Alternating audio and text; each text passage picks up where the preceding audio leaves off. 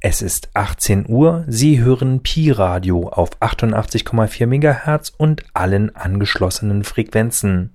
Sie hören nun die Berliner Runde mit dem Funkhaus Prenzlauer Berg.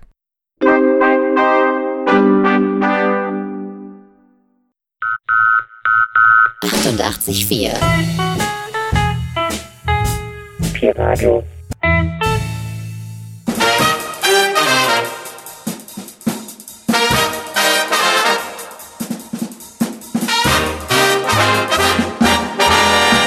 Funkhaus Prenzlauer Berg mit Jens Steiner auf Pi Radio 88,4 MHz und allen angeschlossenen Frequenzen im Pi Radio Verbund.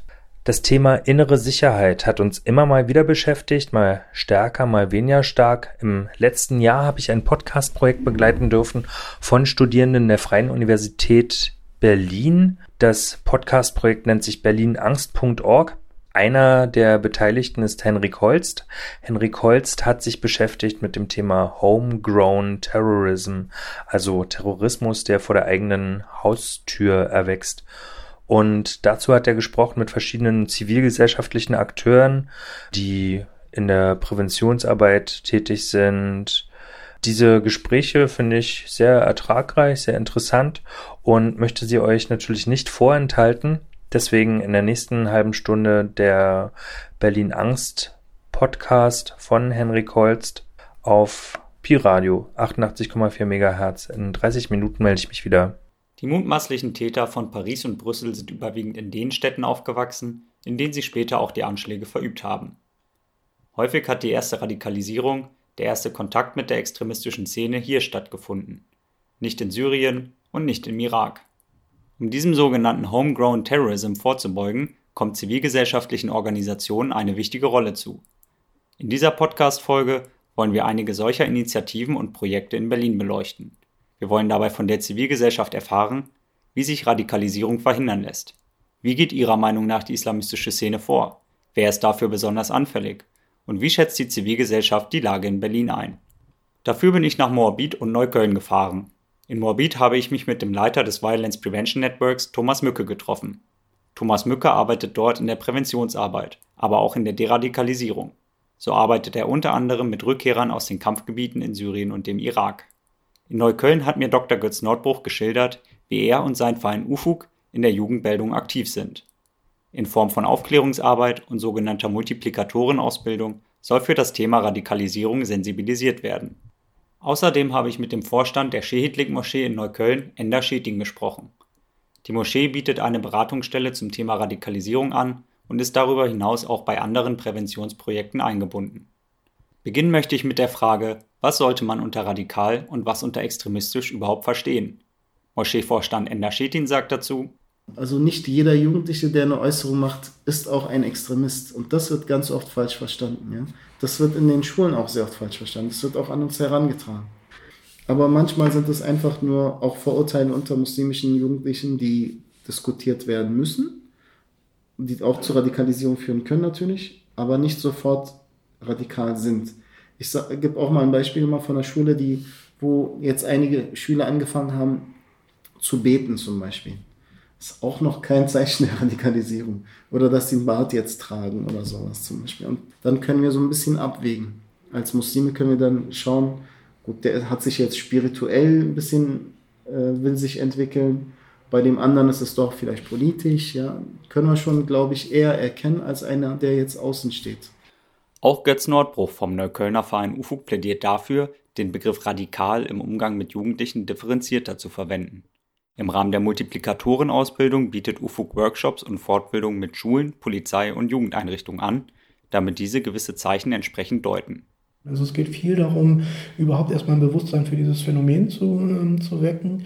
Ähm, gleichzeitig geht es auch darum, ähm, etwas zu entdramatisieren, weil ähm, es natürlich schon auch so ist, dass viele Jugendliche mit diesen Symbolen, mit Positionen des Salafismus provozieren, ohne dass sie jetzt wirklich ähm, sozusagen in der Szene drin sind oder dieses, diese Ideologie verinnerlicht haben. Ähm, und auch da geht es darum, ähm, Menschen, die mit Jugendlichen arbeiten, dafür zu sensibilisieren, wann denn tatsächlich ähm, so eine Äußerung wie ähm, die Christen sind alle Ungläubige, wann das Provokation ist und wann das aber auch ähm, tatsächlich Ausdruck von, von einer Überzeugung ist, von einer ideologischen Überzeugung ist. Doch wann sind Jugendliche besonders offen für extremistische Haltung? Wann sind sie besonders gefährdet, in die radikale Szene abzudriften? Ender Schetin hat folgende Erfahrung gemacht wir merken halt, dass die jungen Leute, die keine Zukunftsperspektive haben, die Schuldigen suchen für das Verhältnis, also das Lebens, die Lebensweise. Wer ist an, an meiner Lage schuld? Wer ist an der Lage schuld, dass meiner Familie es schlecht geht oder dass es in meinem Herkunftsland schlecht geht und so weiter. Für Thomas Mücke vom Violence Prevention Network greift die bloße Reduzierung auf Perspektivlosigkeit allerdings zu kurz. Was man, glaube ich, nicht sehen darf, ist, immer diese Sichtweise, ja, die kommen alle aus prekären Lebensverhältnissen. Prekäre Lebensverhältnisse könnten einen Radikalisierungskontext darstellen, aber wir haben ja auch die Situation, der Sohn eines Polizeibeamten kommt in, in, in die Szene, die Tochter einer Lehrerin. Also das sind auch, aus, auch wenn man sich die Familiendynamiken anschaut, weiß man denken würde, ganz normale Familie. Und dann kann es auch sein, kommen aus einem deutschen christlichen Elternhaus und trotzdem konvertiert er und plötzlich ist er weg und dann ist er tot. Ähm, also es kann alle sozialen Milieus, alle Bildungsmilieus und alle ethischen Milieus kann es betreffen, das Thema. Um sich zu radikalisieren, können für manche Muslime zudem die Gefühle von Ausgrenzung und Diskriminierung ausschlaggebend sein. So sagt Götz Nordbruch. Man kann nicht sagen, dass alle Jugendliche, die, diskriminiert werden, anfällig wären für Radikalisierung, aber das ist ein großes Thema in der Propaganda von Salafisten und für manche ist, ist, sind diese Formen von ähm, Erklärungen, die von Salafisten geboten werden oder auch die, die Gemeinschaft, die von Salafisten geboten wird, ähm, ja letztlich eine, eine Alternative äh, zu dem, was sie sonst an Erfahrungen machen, weil sie eben auch durch öffentliche Diskurse immer wieder zurückgeworfen werden auf dieses Muslimischsein. Ähm, es wird suggeriert, dass man Deutsch und Muslimisch nicht zusammendenken kann und ähm, da merken wir bei vielen Jugendlichen, dass sie diese Erfahrungen dafür nutzen, sich wirklich sich selber zurückzuziehen auf dieses Muslimischsein und das Muslimischsein plötzlich das Einzige ist, was sie ausmacht. Und das ist das, was von Salafisten eben auch benutzt wird. Ähnlich sieht es auch Thomas Mücke. Ihm nach hätten Extremisten immer dann leichteres Spiel, wenn die muslimische Gemeinde ausgegrenzt und nicht als Teil der Gesellschaft verstanden wird. Und deswegen ist die Strategie von Extremisten, die Mehrheitsgesellschaft zu provozieren, damit die Islamangst und die Islamdistanz zunimmt, damit sie die Hoffnung haben, dass die gesellschaftliche Diskriminierung zunehmen wird und dass als Ergebnis der gesellschaftlichen Diskriminierung sie die muslimische Community auf sich gewinnen können. Es geht um Spaltung und Polarisierung. So kann es funktionieren. Und das ist ja, und das machen Extremisten immer. Sie setzen immer eine Bruchlinie an. Also eine Bruchlinie in der Person wenn ich mal gerade in einer persönlichen Krise drin bin und mir fehlt Ort und Geborgenheit und anderes, dann greifen sie zu, wenn sie merken, in der Gesellschaft ist eine Bruchlinie da. Wenn sie merken, hier, also zum Beispiel AfD-Wahlergebnisse hervorragend für sie, die Polarisierung der Gesellschaft, die gesellschaftliche Mitte in ihren demokratischen Übereinstimmung dünnt aus. Sie brauchen den Rechtsextremismus, sie brauchen die Islamfeindlichkeit. Wenn diese Bruchlinie da ist, dann versuchen sie weiter zu polarisieren. Übrigens sind in diesen Momenten dann ist es fatal, wenn es Terroranschläge gibt. Weil dann wird dieser Prozess sofort verstärkt. Und sie setzen an die Bruchlinie der internationalen Gemeinschaft an. Also als der IS seine Terroranschläge in Paris äh, gemacht hatte, und sie waren ja vom IS zentral gesteuert gewesen, hat der mit Sicherheit einkalkuliert, dass darauf militärisch reagiert wird. Und dann haben wir plötzlich eine Situation drin, alle möglichen äh, Nationen spielen plötzlich im kleinen Land ihren Krieg und es hätte schief gehen können. Also es geht immer um eine Eskalation. Äh, inwieweit dann der erst wirklich geschwächt worden ist in dieser ganzen Auseinandersetzung, muss man nochmal sehen. Also das, das Rangehen an die Bruchlinien. Und die Gesellschaft muss gucken, dass es diese Bruchlinien, dass die sich nicht polarisieren lassen. Perspektivlosigkeit, Diskriminierung und gesellschaftliche Bruchlinien. Nach den Anschlägen von Paris und Brüssel wurde häufig auf die Spannungen in den Vororten verwiesen.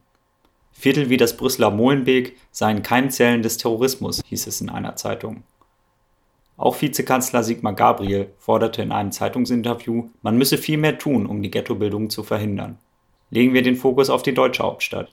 Gibt es ähnliche Konfliktpotenziale in Berlin?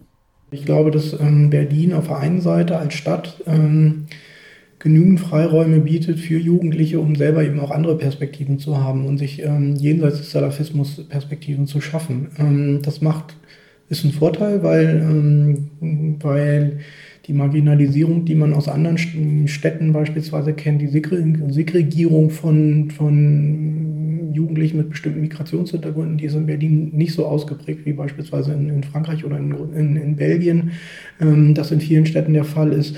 Insofern hat Berlin da schon Vorteile und gleichzeitig ähm, hat Berlin relativ viele Moscheen, die auch ähm, salafistisch geprägt sind. Ähm, das heißt, es gibt hier ähm, Gruppen, die ähm, in diesem Umfeld aktiv sind. Und diese Gruppen haben eine große Bedeutung dafür, wenn es darum geht, neue Jugendliche zu gewinnen, weil, weil diese Radikalisierungsprozesse halt häufig innerhalb von Gruppen ähm, stattfinden, ähm, sehr selten alleine und ähm, insofern ja, ist, das sehr, sehr, ist Berlin in einer guten Situation, weil es eben viele Perspektiven bietet, viele Möglichkeiten bietet. Und gleichzeitig ähm, gibt es hier salafistischen Szenen, die eben auch ähm, sichtbar sind und auch ähm, unter Jugendlichen agieren. Eine salafistische Szene ist natürlich nicht unmittelbar mit einer Terrorzelle gleichzusetzen. Dennoch interessiert es mich, wie Götz Nordbruch vor diesem Hintergrund die Gefahr eines terroristischen Anschlags in Berlin beurteilt. Also ich glaube, realistischerweise muss man davon ausgehen, dass ähm, sowas wie in Frankreich oder in Belgien grundsätzlich auch in Deutschland möglich ist. Ähm, dass es bisher noch nicht so war, ähm, kann man nicht erklären. Man kann sagen, dass es Glück war, weil es gab ja vereitelte Anschlagsversuche. Ähm, ich glaube, dass man, dass man schon sagen muss, dass es diese Gefahr gibt. Ähm, ob das jetzt heute eine größere Gefahr ist als vor sechs Monaten, das kann ich nicht einschätzen. Ich glaube, die Gefahr ist da. Auch Thomas Mücke hält einen Terroranschlag in Berlin grundsätzlich für möglich. Er unterstreicht allerdings nochmal, wie wichtig der gesellschaftliche Zusammenhalt vor und nach einem Anschlag ist. Es gibt immer ein, egal was man tut, ein Restrisiko eines Anschlages, was nicht kontrollierbar, nicht kalkulierbar ist. Ich glaube, das ist auch nicht die Frage, sondern die Frage ist halt eher, ist die Stadt darauf eingestellt, wenn ein Anschlag kommt, mit den Folgen dieses Anschlags umzugehen? Das ist ja eher die Frage, weil Anschläge werden dann gemacht, wenn man das Gefühl hat, dass man damit die Gesellschaft weiter spalten kann. Also es kommt nicht darauf an, ob jetzt ich eine, äh, dass ich jetzt an bestimmten Stellen da halt äh, äh, Menschen töte, sondern es kommt darauf an, wie reagiert die Gesellschaft darauf, dass dieser Anschlag passiert ist. Das ist die Intention. Und natürlich, je mehr eine Gesellschaft ohnehin schon soziale, politische Spannung hat, dann lohnt sich der Anschlag auch am ehesten. Äh, Berlin ist eigentlich eine Stadt, die, äh, abgesehen mal davon, dass sie Regierungssitz ist, wir haben hier nicht die gesellschaftlichen, sozialen Spannungen wie andere Städte.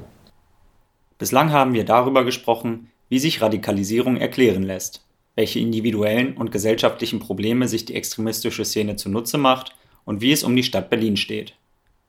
Nun wollen wir natürlich auch von unseren drei Interviewpartnern hören, wie sie in ihren Projekten gegen die extremistische Szene und Radikalisierung vorgehen.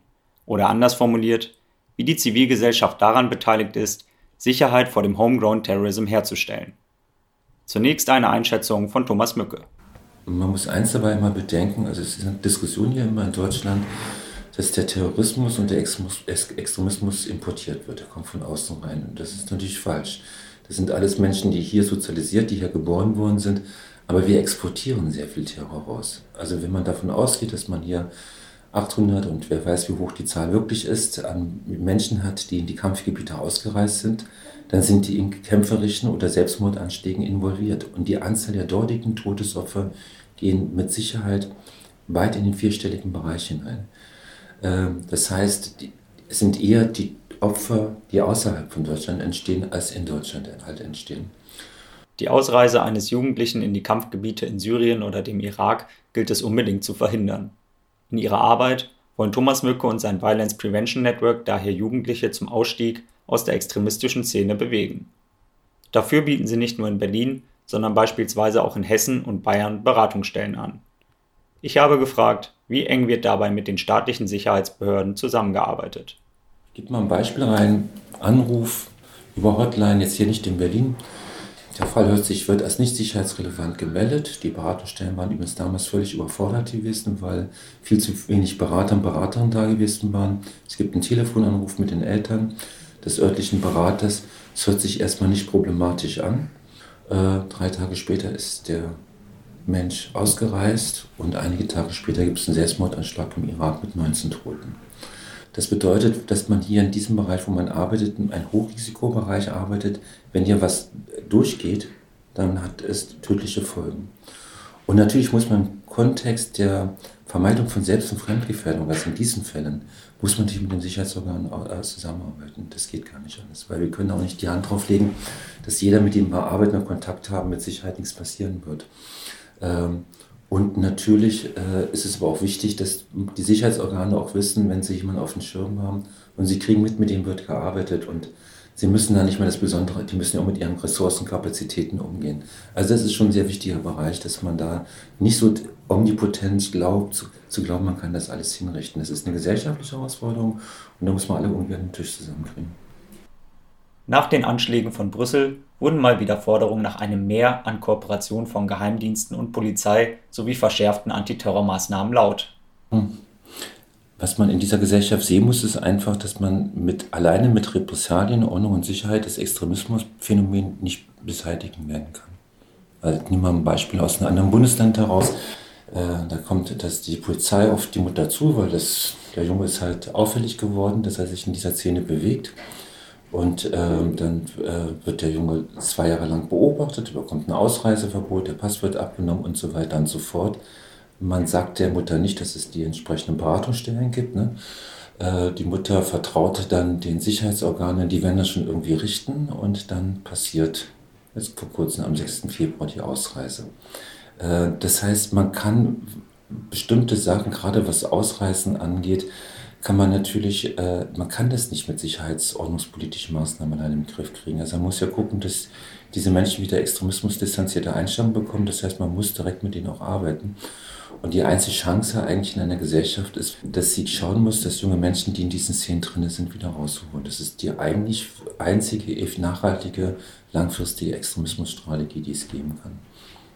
Auch die Politik scheint sich mittlerweile dessen bewusst zu werden. So erklärte beispielsweise Justizminister Heiko Maas nach den Anschlägen, man müsse mehr in Präventionsarbeit investieren. Thomas Mücke sagt allerdings, man habe in Berlin lange Zeit den Zug etwas abfahren lassen. Die Politik hatte gar kein Interesse, gar kein Problembewusstsein gehabt früher. Das ist durch die Anschlags hier, ist das, hat sich das verändert, ja. Und in Berlin war es halt so gewesen, dass da lange Zeit auch Stillstand gewesen war. Interessanterweise kam hier der Impuls von mehr aus den Sicherheitsorganen ähm, und aus Inneres heraus, dass hier etwas bewegt werden muss. Ja, und das fing dann halt an mit der mit der Beratungsstelle Kompass, äh, die halt die Aufgabe hatte, ausreisegefährdete Jugendlichen anzusprechen und auch zu schauen, ob man mit Syrienrückkehrern arbeiten kann. Die Mitarbeiter von Kompass suchen dann das Gespräch mit auffällig gewordenen Jugendlichen. Beispielsweise setzen sie sich gemeinsam mit den Jugendlichen hin und schauen, an welchen Stellen extremistische Propaganda versucht zu manipulieren. Zudem werden bei Kompass auch das Umfeld wie Angehörige und Freunde mit eingebunden und betreut. Aber es geht halt in zwei Richtungen. Einerseits die Eltern zu stärken und zu unterstützen, vor allem auch auf unnötige Kampfbeziehungen mit ihrem Kind zu verzichten. Äh, also wie kann ich wieder in ein Gespräch mit meinem Kind halt reingehen? Andererseits ist ja aber auch schauen, gut, wenn der in dieser Szene drinne ist, dann wird es schwierig, weil die Szene arbeitet ja bewusst damit, dass soziale Kontakte nach außen abgebrochen werden, dass wenn sich die engeren Angehörigen nicht missionieren lassen, dass man hier auch die Kontakte abbricht. Und das heißt, also dann wird es eng für ihn. Also da müssen schon die Professionellen ran und versuchen wieder überhaupt einen Kontakt und einen Beziehungsaufbau zu dieser Person zu gestalten. Doch wie kann es gelingen, als Unbekannter oder Außenstehender einen Zugang zu einem Jugendlichen zu bekommen, der bereits mit seinem nächsten Umfeld gebrochen hat? Das ist eine Haltungsfrage, wie man rantritt in einen Bereich, wo man erstmal wissen muss, der ist misstrauisch, der will eigentlich gar nicht und hat jetzt auch keine Primärmotivation zur Veränderung, sondern ich muss überhaupt erstmal wieder schauen, dass ich mir das Signal setze, ich interessiere mich für ihn und ich muss selbst auch ein interessanter Erwachsener sein, dass er auch neugierig auf mich wird. Und äh, das, ist eine, das ist eine Haltungsfrage und dafür wird man ausgebildet. Ähm, und natürlich haben auch muslimische Mitarbeiter, Mitarbeiterinnen, die wir haben, auch natürlich hier nochmal etwas mehr die Möglichkeit, die Tür zu öffnen. Es wurde bereits an anderer Stelle gesagt, wie wichtig es ist, Jugendliche aus der radikalen Szene zu bekommen, bevor sie ausreisen und sich dem sogenannten IS anschließen. Das Violence Prevention Network betreut aber auch Rückkehrer aus den Kampfgebieten. Auch hier suchen die Mitarbeiter das Gespräch, jedoch häufig unter anderen Vorzeichen. Und dann kann man schon feststellen, dass die Arbeit gerade mit den Leuten aus den Kampfgebieten leichter ist als mit den Ausreisegefährdeten, weil die einfach schon Realitätsschock haben. Äh, und das, die überwiegende Zahl sind tatsächlich Mitläufer. Ähm, und dann äh, gibt es natürlich erstmal so die Verunsicherung, was ich gesehen habe. Ist das, der, ist das wirklich der Islam? Und dann gucken wir nach, ne, welche Fragen und welche Themen interessieren dich denn? Also es macht keinen Sinn, in Gegennarrativen reinzugehen. Das ist das, mit dem viele immer glauben, sofort in eine Gegennarrative. Das bringt nichts, sondern ich muss ja den jungen Menschen wieder dazu bewegen, dass er sich unterschiedliche Sichtweisen anhören kann, aber ihm letztendlich die Entscheidung immer überlassen. Und er, ihm ist es ja abgewöhnt worden oder abtrainiert worden oder abgestraft worden, Fragen zu stellen. Und ich möchte ihm die Erlaubnis geben, Frage. Und wenn du willst, können wir uns, unter, können wir uns anschauen, wie andere darüber denken. Weil das Ziel einer pädagogischen Bildungsarbeit ist, dass der Jugendliche wegkommt, seinen Verstand in der Jackentasche eines anderen Menschen zu haben, sondern seinen, Verstand wieder zu sich nimmt, das heißt fragen zu dürfen, eigene Meinung sich zu entwickeln und sich äh, äh eigene Entscheidungen zu treffen und wegzukommen von der Gehorsamsorientierung. Weil dieses, das ist ja das, was die Szene will. Die will nicht Fragen stellen, folgen. Nichtsdestotrotz ist die Arbeit mit Rückkehrern ein hochsensibles Thema. Schließlich sind auch einige der mutmaßlichen Täter von Paris und Brüssel aus Syrien zurückgekehrt, nachdem sie sich dort vermutlich in Lagern des IS haben ausbilden lassen. Bereits im Sommer 2015 wurde per Gesetz unter Strafe gestellt, in diese Gebiete auszureisen und sich dem IS anzuschließen. Unabhängig davon, welche Taten sie dort tatsächlich begangen haben, drohen Rückkehrern so Haftstrafen zwischen drei bis vier Jahren.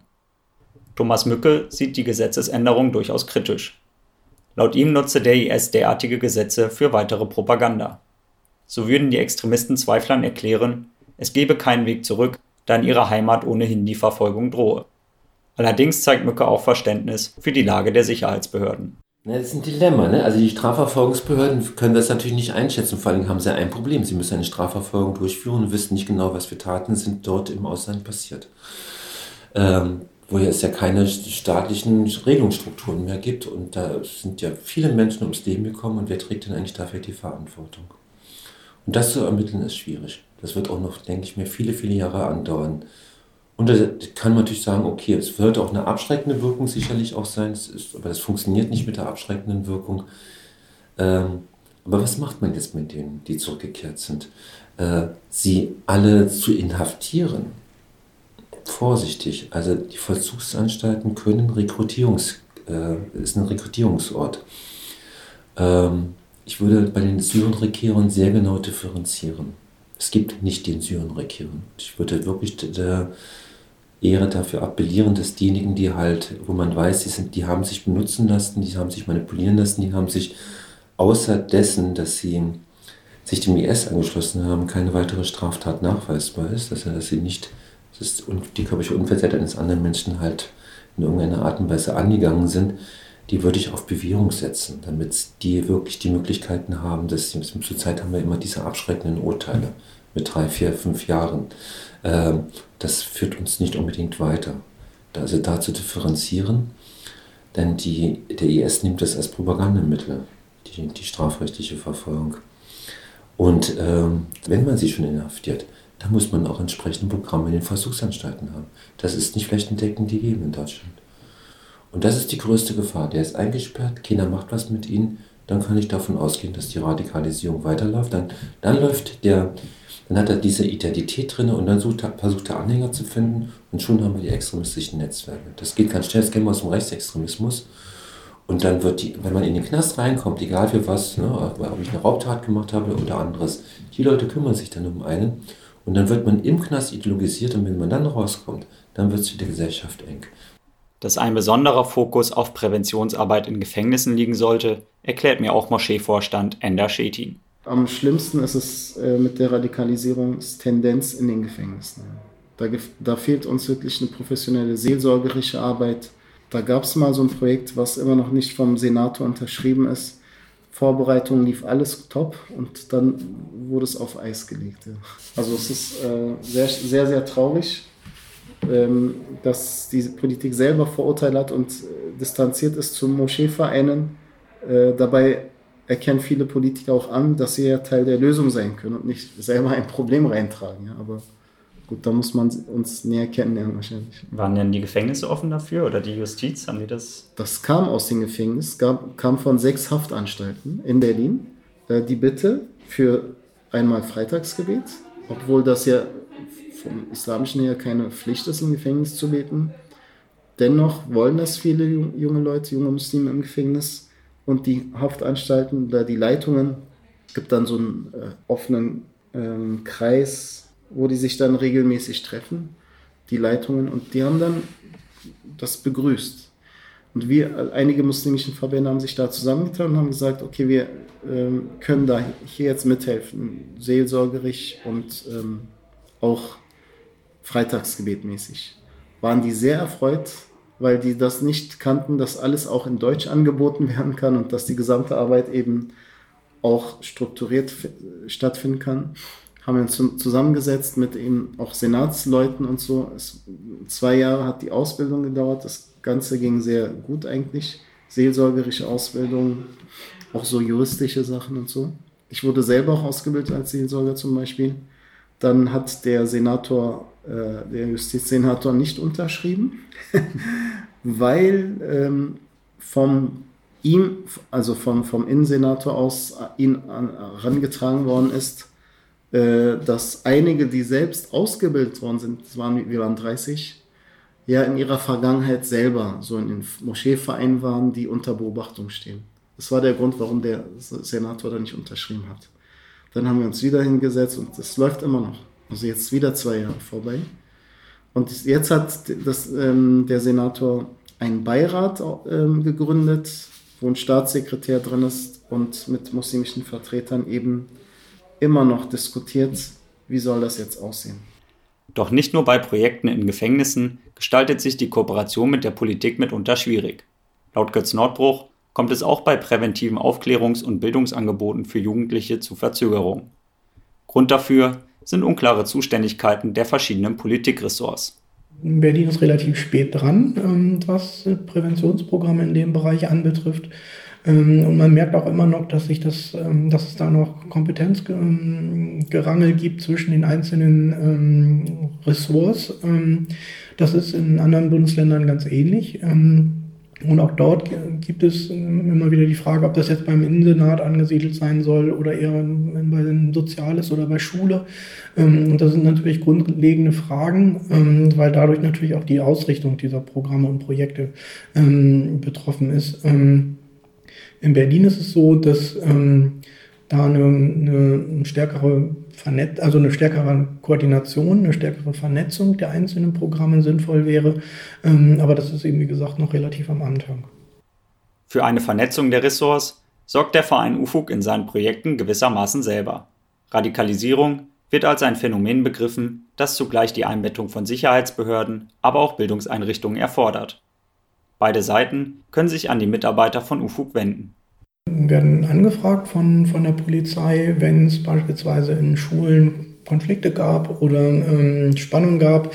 Ähm, dann arbeiten wir aber nicht mit Leuten, die jetzt wirklich schon in der Szene drin sind, sondern auch da geht es erstmal darum, hauptsächlich mit der Gruppe als Ganze zu arbeiten ähm, und die zu stärken, die vielleicht noch nicht ähm, auf diesem Trip sind. Die zu stärken gegen die Deutungshoheit beispielsweise von Schülern, die agitieren, die schon missionieren. Ähm, also da arbeiten wir mit den anderen, um sie ähm, zu stärken und zu sensibilisieren für das Thema. Ähm, und da ist es so, dass, sie, dass wir über die Polizei schon auch angesprochen werden, ob wir in bestimmten Schulen solche Workshops durchführen können. Wir haben auch Projekte zusammen mit der Polizei durchgeführt, auch in Kooperation mit muslimischen Jugendorganisationen.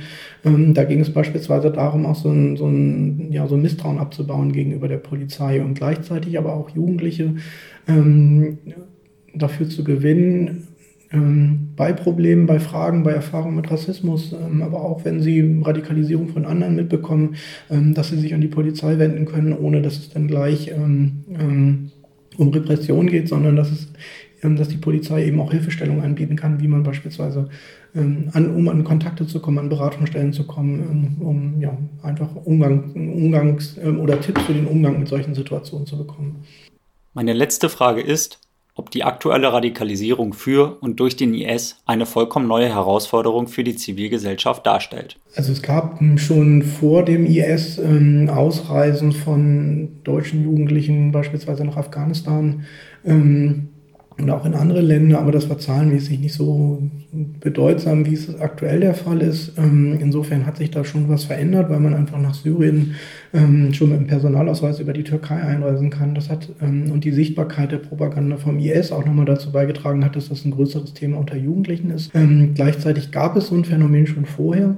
Ähm, und ich glaube auch, dass man schon sehen kann, dass es so eine Gewaltproblematik natürlich auch in den 90er Jahren bei vielen Jugendlichen schon gab. Also ähm, für mich ist immer wieder interessant, wie wenig angeknüpft wird, beispielsweise an die Diskussion um Jugendgangs, die in den 90er Jahren ja ganz stark war, wo es auch ganz viel um Abgrenzung, um Empowerment auf eine Art ging, also so, ein Selbst, so eine Selbstbestärkung über diese Gruppenzugehörigkeit. Und ich glaube, dass man viele Erfahrungen aus der Arbeit damals ähm, auch auf die Situation heute übertragen kann, auch wenn sich der Rahmen geändert hat, weil ähm, es geht natürlich jetzt um Religion, es geht um religiöse Erfahrungen, ähm, es geht um religiöse Ansprachen, das ist was Neues, aber diese Problematik, dass Jugendliche marginalisiert sind und sich selber aus der Gesellschaft zurückziehen, gab es in einer ähnlichen Weise, denke ich, auch schon vorher. So viel zum Thema Homegrown Terrorism und zivilgesellschaftlichem Engagement gegen Terrorismus hier in Berlin.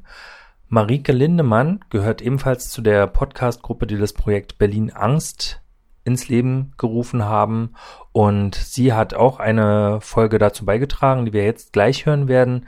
Sie näherte sich jedoch dem Thema eher aus der Perspektive der Wissenschaft.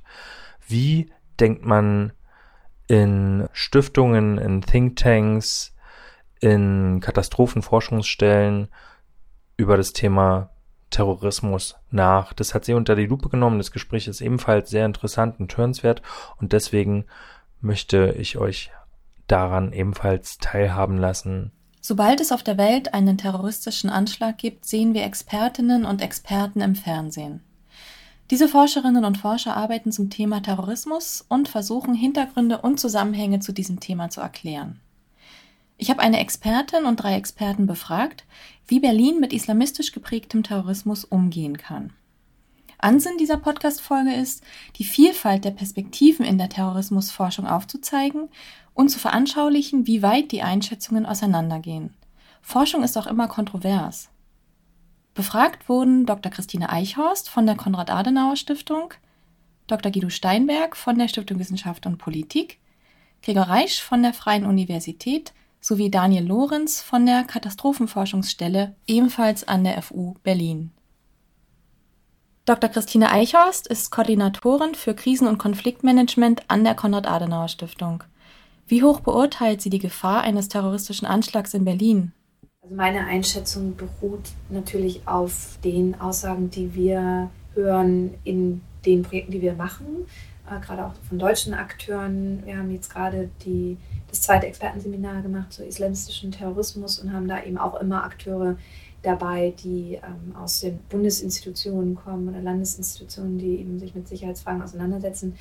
Und ähm, da kann man ja im Endeffekt sich nur auch auf das beziehen, was, was deren Einschätzung ist. Viel davon ist ja auch ähm, nachrichtendienstliches Wissen. Dr. Eichhorst führt ihre Einschätzung weiter aus, indem sie das gefährdende Potenzial der Foreign Fighters anspricht. Ich glaube, dieses zusammengenommen, also die, die Einschätzung, die man so hört, aber auch mit Blick auf das, was man eben weiß darüber, was schon verhindert worden ist, muss man einfach davon ausgehen, dass die Gefährdungslage relativ hoch ist. Und Deutschland natürlich auch ganz klar im Visier prinzipiell von terroristischen Attentätern sich befindet und ja auch genannt wurde schon verschiedentlich in Botschaften ähm, entsprechender Art. Und wir natürlich auch durch die ähm, zum einen durch die Rückkehrer aus Syrien und dem Irak ähm, ein Potenzial hier haben von Personen, die eben nicht in allen Fällen dem IS wirklich abgeschworen haben, sondern sich weiter in dem Milieu bewegen und ja auch beobachtet werden.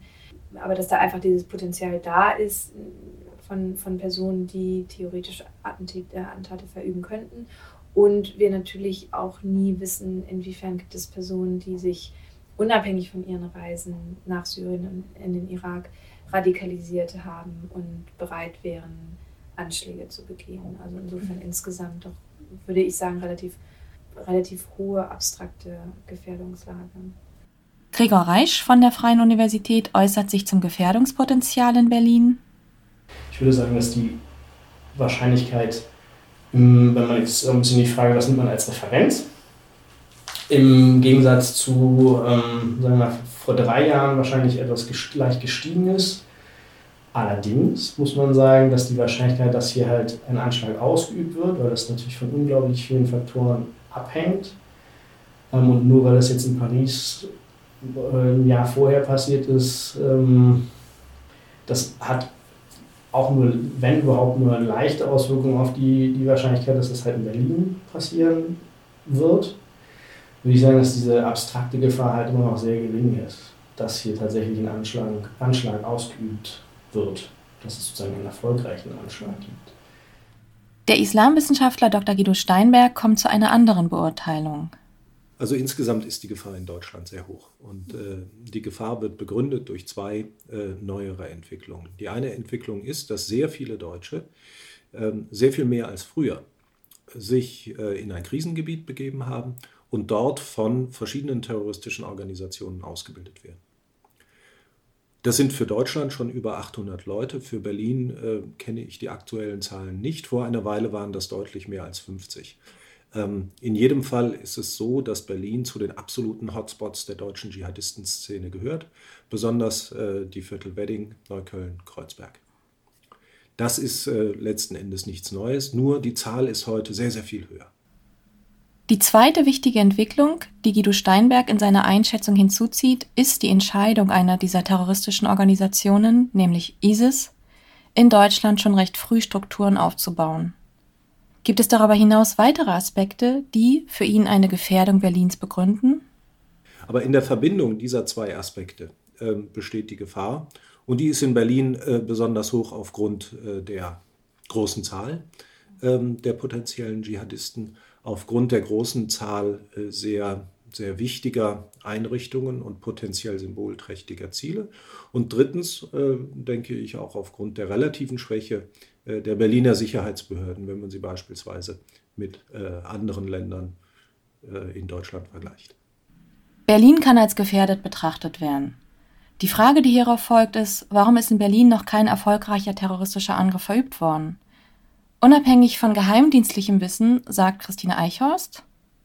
Also was ich interessant finde, ist, wenn man sich die Anschläge oder die Pläne anguckt oder die Versuche, Anschläge zu verüben in Deutschland, dass es ja häufig Orte waren, die jetzt nicht so symbolisch unbedingt ähm, besetzt sind, wie Berlin das wäre als Hauptstadt von Deutschland ähm, sondern dass wir hatten die Sauerlandgruppe, ähm, wir, wir haben starke ähm, Aktivitäten, also die Kofferbomber beispielsweise, die im, im Rheinland, ähm, die, die Bomben ja auch gezündet hätten, wenn es denn funktioniert hätte. Das ist ja tatsächlich ein Fall rein Glücks gewesen, dass diese Bomben nicht explodiert sind.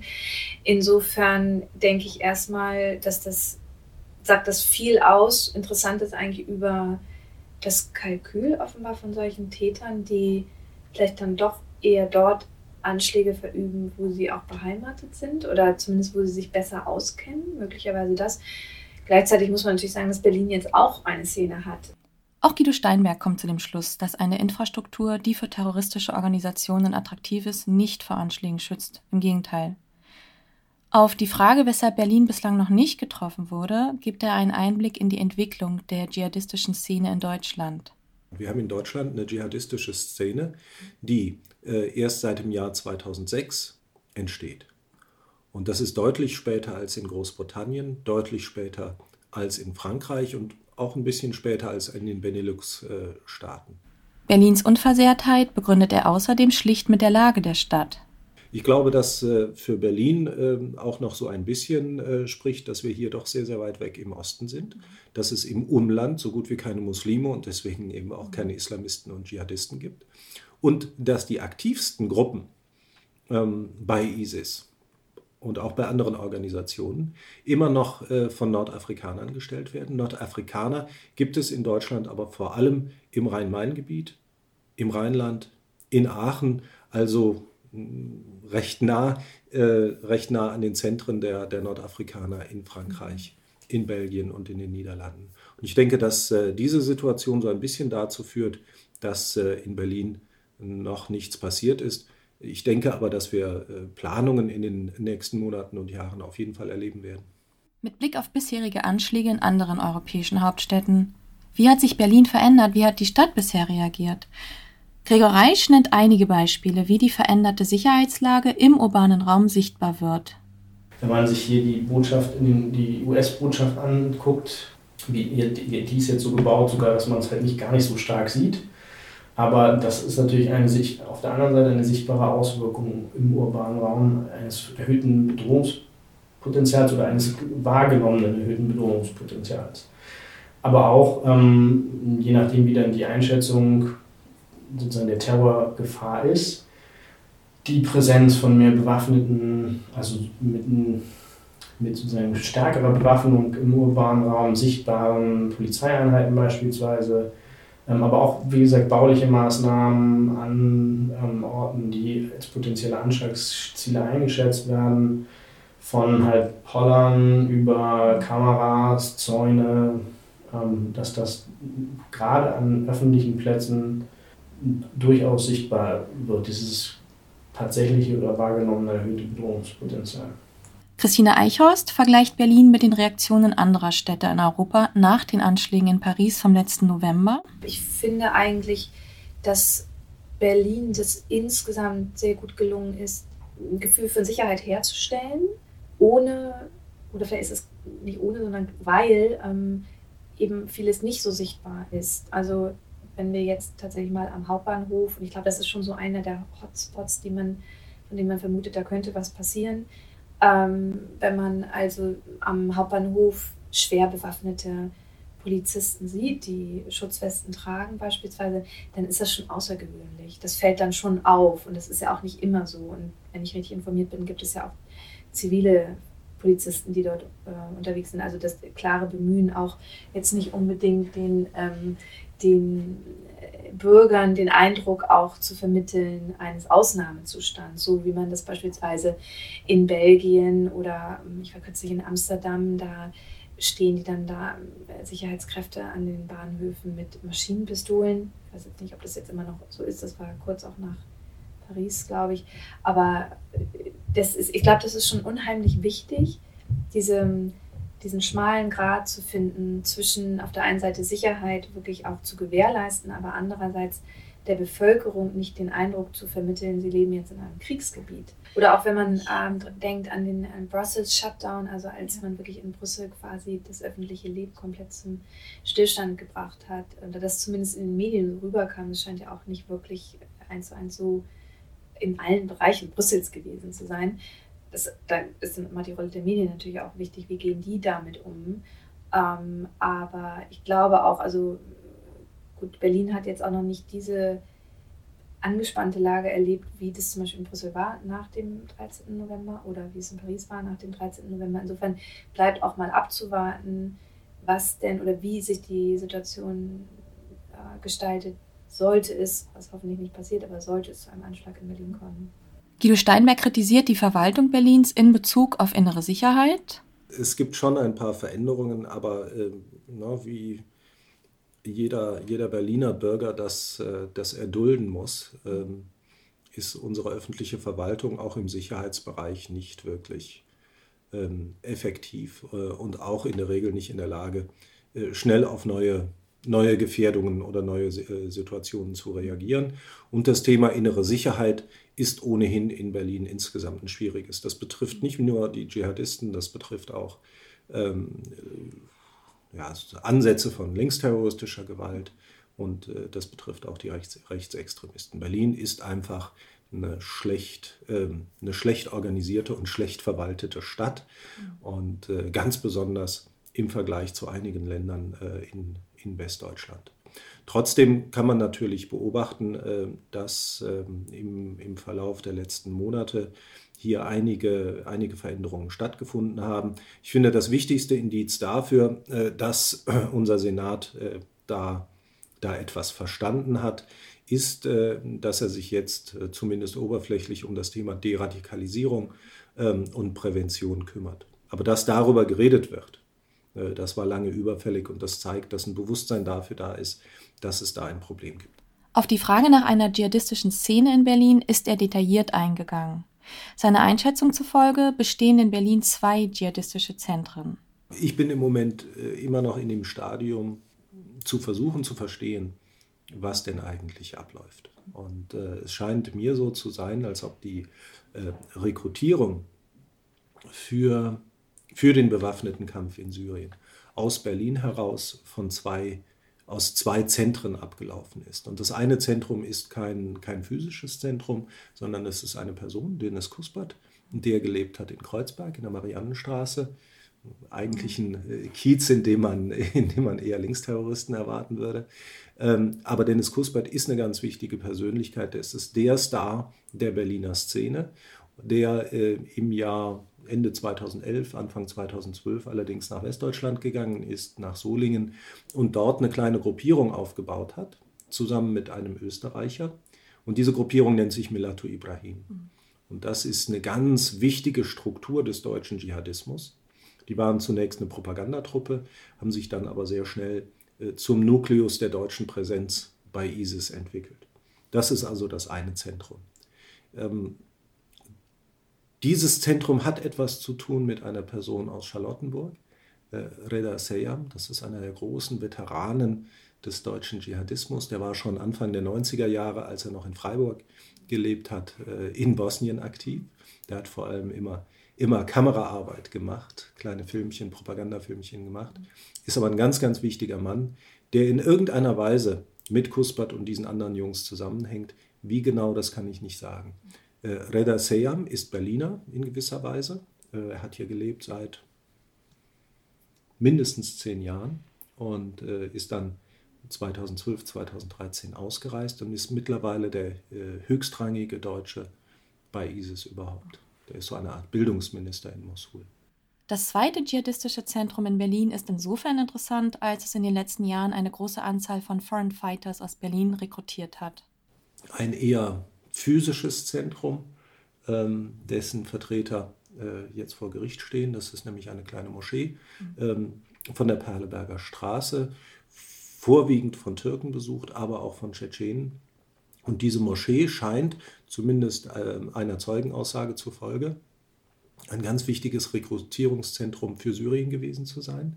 Und die, die, die jeweiligen Rekruten sind nicht irgendwo hingegangen, sondern die sind äh, zu einer tschetschenischen äh, Gruppierung gestoßen und die nennen sich die Soldaten Syriens.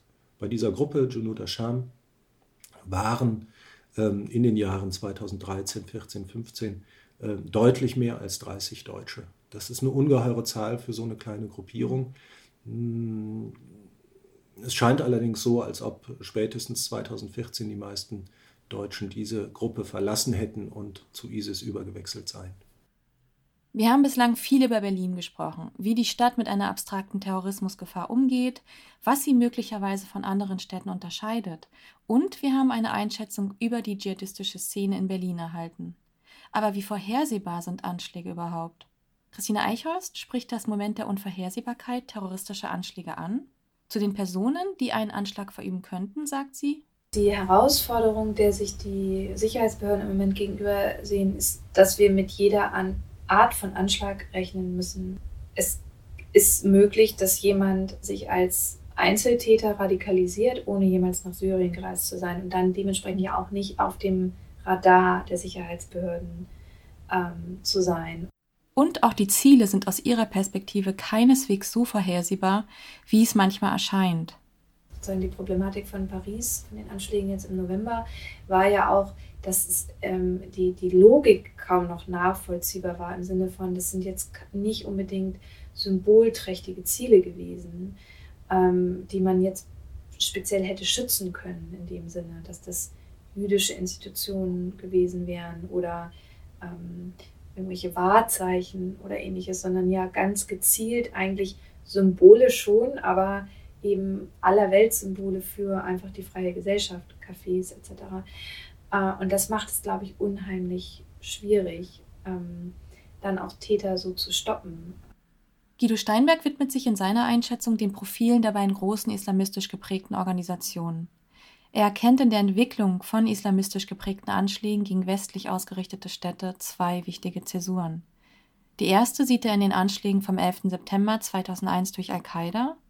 Einen zweiten Einschnitt macht er am Auftreten von ISIS als unabhängige Organisation fest. Langfristig schätzt der ISIS Strategie, an allen Fronten zu kämpfen, als nicht wirklich erfolgsversprechend ein. Dennoch beschreibt er ein beunruhigendes Szenario.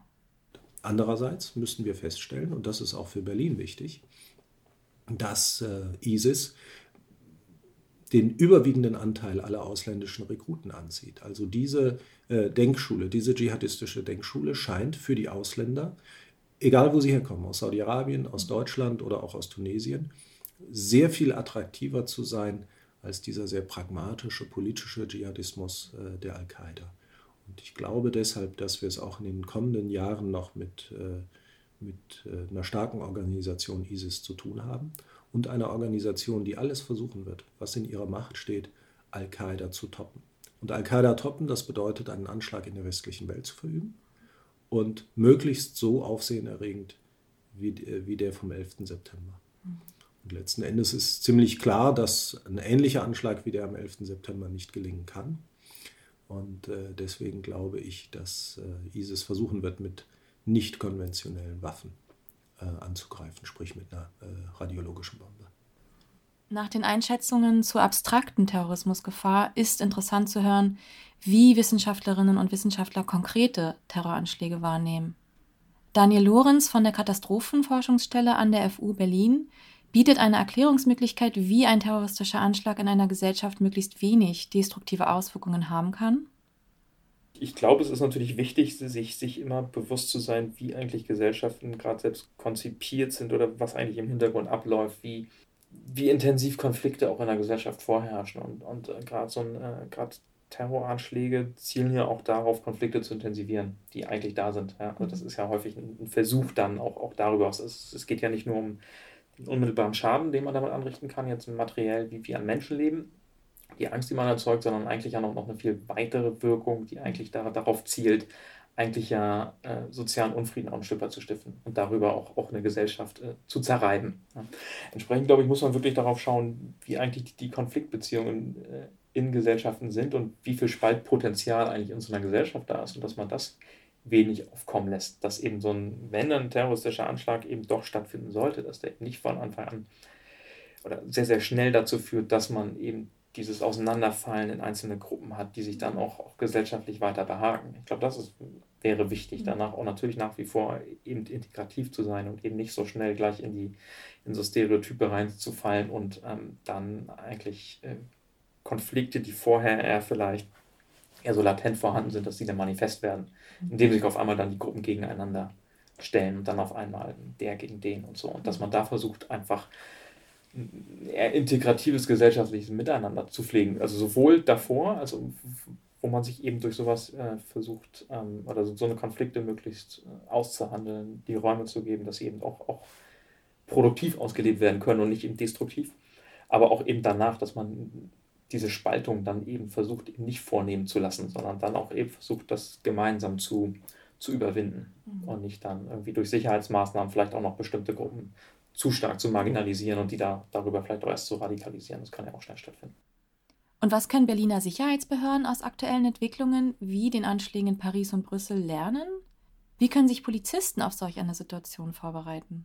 Christina Eichhorst vertritt hierzu folgende Einschätzung in Kombination mit dem, was wir eben in Syrien und im Irak erleben mit, der, mit, den, mit dem Phänomen der Foreign Fighters, ähm, die sozusagen, es kann sich jeder auch hier radikalisieren, wie gesagt. Der muss nicht unbedingt in den Irak und nach Syrien reisen. Aber der Unterschied besteht natürlich darin, dass in der Regel, wenn die Akteure in Kontakt gekommen sind mit dem islamischen Staat oder mit Jabhat al-Nusra, vielleicht gekämpft haben oder vielleicht auch selbst an Massenhinrichtungen beteiligt waren, dass man davon ausgehen kann, dass sie eben Kampferfahrung gesammelt haben, dass sie den Umgang mit der Waffe gelernt haben, dass sie ähm, brutalisiert worden sind. Also nicht jeder Mensch ist in der Lage, sozusagen von Natur aus jemandem die Kehle durchzuschneiden. Und das Problem haben wir natürlich, wenn wir solche Personen ähm, die zurückkommen, die vielleicht auch entwurzelt sind, die vielleicht auch gar nicht in ihre alten Strukturen zurück können, weil sie wissen, sie sind, ähm, sie haben sich da schon viel zu sehr losgesagt davon und die dann den Umgang mit der Waffe geübt haben etc., ist das nochmal. Und das bedeutet, und da sind wir auch wieder bei dieser neuen Einheit, beziehungsweise der Frage, wie, ähm, wie stellen sich Sicherheitsbehörden darauf ein. Und im Endeffekt ist es ja so, das hat man eben bei Charlie Hebdo gesehen, dass Polizeikräfte heutzutage so mental, theoretisch so darauf eingestellt sein müssten, eben jemandem zu begegnen, der de facto aus dem Krieg kommt. Während Dr. Eichhorst die Perspektive der Sicherheitsakteure beleuchtet, beschreibt Daniel Lorenz, wie betroffene Bürgerinnen und Bürger in einer Extremsituation reagieren oder zumindest antizipieren, wie sie reagieren könnten. Hierzu hat die Katastrophenforschungsstelle der FU eine Erhebung durchgeführt. Berlinerinnen und Berliner wurden befragt, wie sie glauben, dass sie und ihre Mitmenschen in einer solchen Situation reagieren. Was auch ganz entscheidend ist, ist natürlich, was für ein Verhalten nimmt man von seinen Mitmenschen an. Ähm, weil entsprechend wird man dann auch handeln. E-, egal, ob die jetzt wirklich sich so verhalten, aber wenn ich glaube, dass die mir alle helfen, verhalte ich mich sicherlich anders, als wenn ich glaube, dass die alle äh, aufeinander losgehen oder wenn ich glaube, dass die jetzt alle panisch reagieren. Das prägt natürlich auch, auch meine, eigene, meine eigene Vorstellung, wie so ein Ereignis ablaufen und wie ich mich vielleicht auch selbst darin verhalte. Und das ist schon, schon sehr wichtig. Und da gibt es schon sehr eindeutige eigentlich Verhaltenstendenzen, die man daraus machen kann. Ein so ein, auch vielleicht ein bisschen plakatives Beispiel ist, Leute glauben von sich selbst eigentlich sehr, sehr selten, dass sie panisch werden. Von ihren Mitmenschen glauben sie das sehr, sehr häufig. Das ist auch, auch ist, ist bekannt, auch aus der Forschung. Das war bislang nicht für Deutschland untersucht worden. Wir sind die ersten, glaube ich, die das so gemacht haben, für Deutschland mal. Von Kollegen aus den USA kennen wir das eigentlich auch, dass es eben diese Erwartung gibt, dass zum Beispiel Panik in Katastrophen auftritt. Das ist aber eigentlich empirisch sehr selten, sagt die Forschung, und auch zumindest schätzen sich die Leute selbst auch nicht sonderlich panisch ein. Mhm. Aber es ist eine verbreitete Vorstellung, dass die Mitmenschen panisch werden. Da meines Erachtens die Expertin und die drei Experten in jeweils besonderen Forschungsgebieten arbeiten, habe ich sie gefragt, ob sie für sich auch eine besondere Verantwortung sehen und wie sie damit umgehen. Dr. Christine Eichhorst? Die Frage zu stellen, wie kann eine Gesellschaft damit umgehen, wie, wie müssen Medien zum Beispiel verantwortungsvoll umgehen mit ähm, Nachrichten, wie, wie können die Informationen aufbereiten, sodass Bürger informiert werden, aber gleichzeitig nicht in Panik versetzt werden. Wie müssen Behörden damit umgehen? Ähm, wie, wie ist die Kommunikationsstrategie auch von Ministerien in, in solchen Situationen? Ähm, und ähm, wie kann, was kann zum Beispiel auch an Informationen zur Verfügung gestellt werden? Wir arbeiten jetzt gerade an einem auch Papier dazu. Was, was kann man einfach der Bevölkerung an die Hand geben? Praktische Informationen, Israel macht das zum Beispiel auch, dass, sie, dass, dass der Staat aufklärt darüber, wie man sich am besten verhält in einer, in einer Angriffssituation beispielsweise auch oder in einer Katastrophensituation, unabhängig davon, ob es ein terroristischer Anschlag, ein Erdbeben oder was auch immer ist. Aber und ich glaube, da können wir noch stärker werden. Und deshalb, das ist natürlich Teil dann auch der Verantwortung, auch jetzt, die ich hier auf der Stelle sehe, dass man das macht, dass man aufklärt, ohne verrückt zu machen oder Menschen in Panik zu versetzen. Und klar sagt, ja, wir haben eine abstrakte Gefährdungslage, aber gleichzeitig auch deutlich macht, wir haben bisher überhaupt noch gar keinen Anschlag ähm, in Berlin erlebt. Und ähm, ich weiß nicht, ob das tröstet, aber dass die Gefahr, ähm, gerade in Berlin von einem Radfahrer überfahren zu werden oder vielleicht auch von einem Autofahrer deutlich höher ist, als bei einem terroristischen Anschlag ums Leben zu kommen. Gregor Reisch? Also wenn man sich mit, mit der Erforschung von Gewalt auseinandersetzt und davon ausgeht, dass die eigene Forschung oder die, die, eigentlich, die Ergebnisse der eigenen Forschung immer von sozusagen so einer Art Dual-Use-Good sind, also man die Interpretation dieser Ergebnisse oder auch was mit den Ergebnissen weiter ähm, passiert, nur sehr bedingt beeinflussen kann, ähm, denke ich schon, dass man da, wie aber auch in vielen anderen Bereichen, Verantwortung hat. Ich glaube tatsächlich, dass die im Bereich, wenn man sich halt mit dem Phänomen Terrorismus beschäftigt, vielleicht insofern ein bisschen höher ist als in, in manchen anderen, nicht in allen, aber in manchen anderen Bereichen, weil dieser Begriff schon ein politisch umkämpfter Begriff ist. Und man sich dazu in irgendeiner Form in Bezug auf seine Ergebnisse, in Bezug auf die politischen Debatten verhalten sollte. Daniel Lorenz muss man natürlich darüber Gedanken machen, wie die Ergebnisse, die durch die Forschung produziert werden, vielleicht äh, auch, auch Folgen haben werden. Dass Sachen, die man dann vielleicht fordert, umgesetzt werden oder dass es natürlich aber auch, auch missbraucht werden kann, also dass man bestimmte Aussagen trifft. Das ist aber natürlich eine, so eine doppelte Verantwortung. Also alles, was man nicht sagt, ist eben auch riskant. Ja, also man Man kann natürlich auch versuchen, alles sicherer zu machen, aber gleichzeitig kann man mit den Sicherheitsmaßnahmen natürlich auch viel Schaden anrichten oder äh, gleich erst neue Probleme produzieren. Dr. Guido Steinberg sagt zum Thema Verantwortung. Derjenige, der sich da einen Namen macht, der hat immer auch eine Verantwortung. Das ist vollkommen klar. Wenn äh, Leute darauf hören, wenn vielleicht sogar idealerweise Politik mhm. ähm, auf den Experten hört, ähm, bringt das eine große Verantwortung mit sich. Sehr zurückhaltend und ich äußere mich nur in drastischer Form, wenn ich äh, der Meinung bin, dass das auch äh, gerechtfertigt ist. Also die Probleme, die viele Wissenschaftler haben mit äh, der großen Verantwortung, die sie verspüren, wenn sie sich zu, zu tagesaktuellen, gerade zu Sicherheitsfragen äußern, die habe ich nicht. Das ist äh, Verantwortung macht Spaß und das äh, gehört letzten Endes dazu.